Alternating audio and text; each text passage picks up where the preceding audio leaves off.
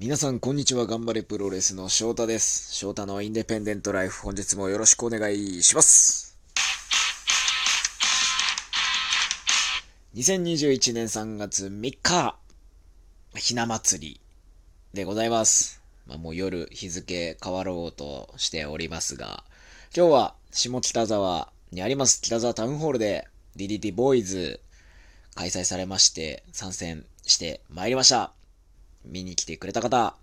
ありがとうございました。まあ、見れなかった方もね、後日レッスルユニバースの方で配信されますので、試合の方見ていただけたらなと思います。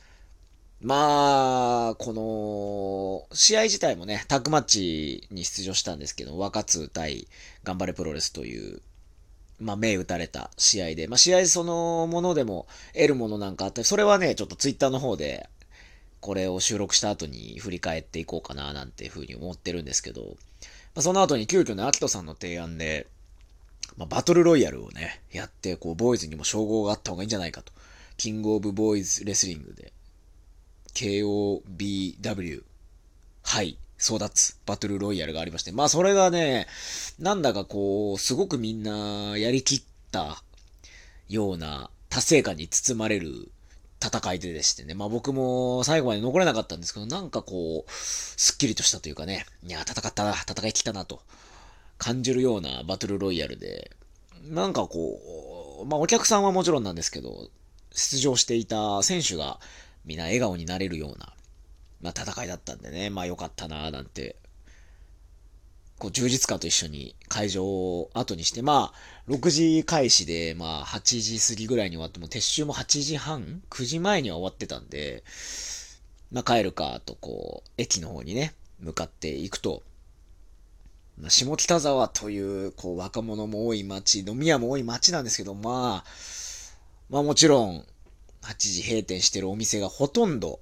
まあ、テイクアウトをやってるお店なんかはちらほら、あるんですけど、ほとんどのお店が、まあ、閉まっていて、まあ、駅前ではね、もうやっぱ飲む場所がないからということで、まあ、地べたに座って、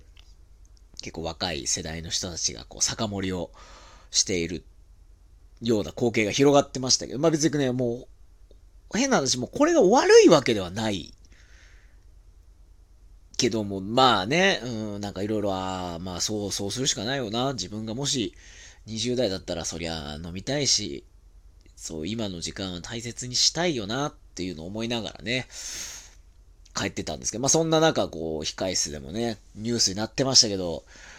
緊急事態宣言もまあ2週間1都3県、首都圏で延長されてしまう、まあされてしまうというか、まあ延長する方向で今検討されているということで、まあ、2週間というと3月7日から2週間なんで、3月21日、またこれもね、頑張れプロレス板橋グリーンホール大会のある日まで、ということで、まあ、プロレス界にも、まあ、多かれ少なかれ影響はあるなぁなんていうことを思ったりしておりました。それで、まあ、ボーイズの、そのさっき言ったね、バトルロイヤルでこう充実感みたいなものがあって、だからこそね、やっぱ、あなんか、一杯ぐらい飲んで帰りてえなっていう気持ちだったんですよ。こういう日は、パ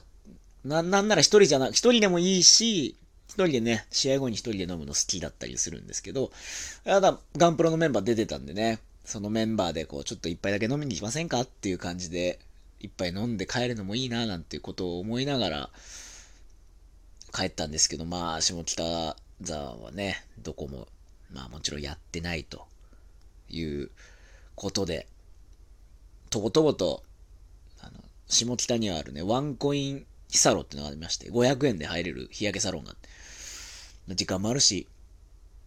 日焼けサロンだけ入って帰るかということで、日焼けだけして帰りました。はい。あ、これね、あの、ちょっと脱線するんですけど、豆知識というか、ちょっとした情報として、あ、絶対この店は下北空いてるなと思ったお店がありまして、そしたら、案の定空いてたんですよ。それはね、あの、新宿東南口にもあるんですけど、新宿東南口のドンキホーテがある隣ぐらいに、オレ流塩ラーメンっていうラーメン屋さん、まあ、チェーン店というか、まあ、都内何店舗かあるお店なんですけど、俺流塩ラーメンが東南口開いてて、いつも夜にあの辺を通ると、まあ、めちゃくちゃ並んでるわけですよ。もうあそこしか空いてないんで、外食できるとこ。めちゃくちゃ混んでるんですよ。で、あ、こ、下北沢にもあるんですよ、店舗が。あ、これ、多分、空いてるな、と思って、ちょうどね、あの、日焼けサロンのすぐそばなんで、やってるかなとパッて見たら、まあ、並んでましたね。めちゃくちゃ混んでましたね。で、なんかこう、ね、ビあの、ジョッキのビールを飲みながらラーメンを待つ若者とかが見えてね、わあ、いいなとも思ったんですけども、まあ、これもまたね、別にお店が悪いことしてるわけでもないし、そこで食べることが悪いわけでもないけども、うーん、なかなかこう、まあね、正義というものがわからなくなってしまう次第でございます。まあ食べずに帰りましたけども。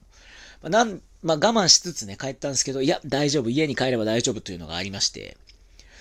おとといか、昨日、おとといかな？あの、急に、もう宅急便、佐川さんでしたかね、届いてコンコンコンと、うちあの、インターホンないんで、コンコンコンコンと来てガチャッと開けたらですね、あ、まあ、鈴木翔太さんですか？はい。急に荷物が届いたんですよ。なんだと思う？なんと、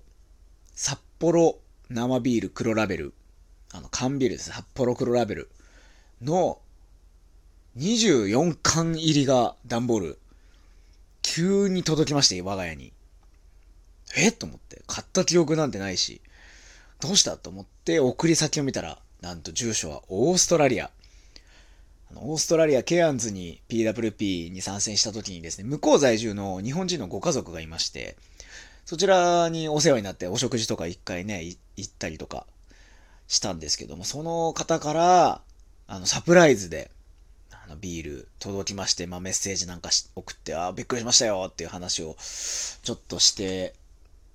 たんで、そのビールがあるんで、帰ったら今日はビール飲もうと思って、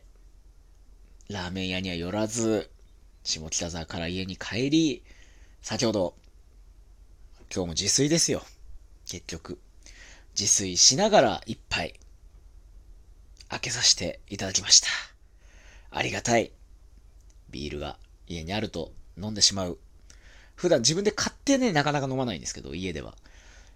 あればね、あって冷蔵庫に冷えてれば開けちゃうなというのを実感いたしました。そんなオーストラリアに行ったのももう丸一年。ね、丸一年海外に行けてないなというのも思い出したりしましたね、このビールを飲んで。いやー、どうなるんでしょうかという風ななっちゃいますね、今日は。3月末にかけて、もう一段階、首都圏の方は、そうですし、我々プロレス業界も生き残らなければいけない。ちょっともう一、もう二、踏ん張りしなきゃいけないシチュエーションになってきてしまったなと、すごく感じます。まあ、僕もなんとかね、ここは乗り切りますので、えー、お客さん、プロレスファンの皆さん、インディファンの皆さんも、えー、辛抱して、また、みんなで楽しくプロレスをね、パーッと、心置きなく楽しめる日が来る日まで、今できることをやっていきましょう。ご協力のほど、お願いいたします。まあ、この、まあ、緊急事態宣言下でもプロレスの交流は、なんとか続きますので、会場に来れるという方は、今の、まあ、感染様式の中で、目いっぱい楽しんでいただければなと思っております。明日から3月9日のひらがなマッスル後楽園ホールに向けて、まあ、動き出していく、なかなかこう、多忙な日々になりそうな予感がしておりますが、家にある札幌黒ラベルの缶ビールをガソリンにして乗り切っていきたいなと思います。というわけで、ちょっとね、今日はこういろんな話の趣旨はいろいろずれましたけど、まあやっぱいろいろこう感じるものがあるなということを